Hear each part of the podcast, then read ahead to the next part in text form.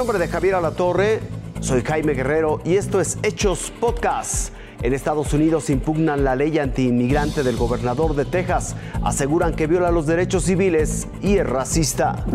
Cuando un migrante decide buscar un mejor futuro en otro país, espera tratar y que lo traten bien. Al menos ese es el ideal. Muchas veces son recibidos con los brazos abiertos y otras con todo el sistema en contra para que ni intenten entrar. Este último es el caso de Texas. La nueva ley SB4 criminaliza la entrada a Estados Unidos de migrantes indocumentados. El gobernador Greg Abbott quiere que todos los que lleguen tengan documentos en regla. De lo contrario, sus autoridades no tendrán piedad con ellos. Si usted entra irregularmente por Texas, se enfrentará a varios escenarios. Será arrestado si la policía sospecha que ingresó ilegalmente, que los jueces emitan órdenes de expulsión hacia México o enfrentar penas de cárcel que van desde los 6 meses hasta los 20 años. Abbott también destinará 1.500 millones de dólares para construir su propio muro fronterizo.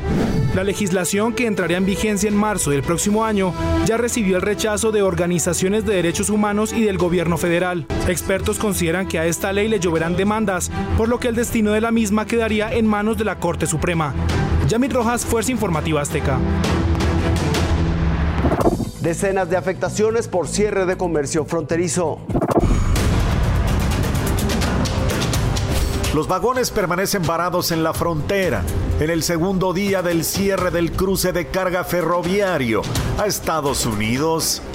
El cierre comenzó el lunes y según la empresa estadounidense Union Pacific, son cerca de 10.000 vagones que no han podido moverse en las fronteras de Chihuahua y Coahuila. Las cargas que llegan a estos cruces son productos agrícolas, alimentos y bebidas, del ramo automotriz, autos nuevos y partes, productos de consumo y del ramo industrial, metales y cemento. Este es el interior de uno de los vagones. Estos son los que transportan vehículos nuevos hacia los Estados Unidos. Se ve la fila de autos que se quedaron aquí, en este vagón varados en la frontera. Las afectaciones en su mayoría son en los Estados Unidos, según las cámaras empresariales fronterizas. Aduanas y Protección Fronteriza argumentó que el cierre obedece a la cantidad de migrantes que llegan en el tren y se entregan en la puerta 36 del muro. Esto ya provocó una alerta de la patrulla fronteriza en El Paso, Texas. Ahora esperan lleguen menos migrantes ya que no hay tren que los traiga a la frontera. Reina Lola, Fresa Informativa Azteca. Todo por una imagen. Turistas nacionales e internacionales desafían la erupción volcánica en Islandia. Es la hemorragia de un coloso que se desangra por una herida de casi 4 kilómetros de longitud. Una explosión que, contrario a la costumbre, tardó más de un mes en gestarse. Y es que fue a inicios de noviembre pasado que la actividad de este volcán islandés aumentó considerablemente. Los científicos sabían que el estallido era inminente, pero creían que llegaría mucho antes. Ahora lo que desconocen es durante cuánto tiempo la lava seguirá fluyendo desde las entrañas de la Tierra. Realistically, the eruption is going to last for weeks or months. Uh, we, it is impossible right now um, to establish um, how long is going to be uh, the eruption.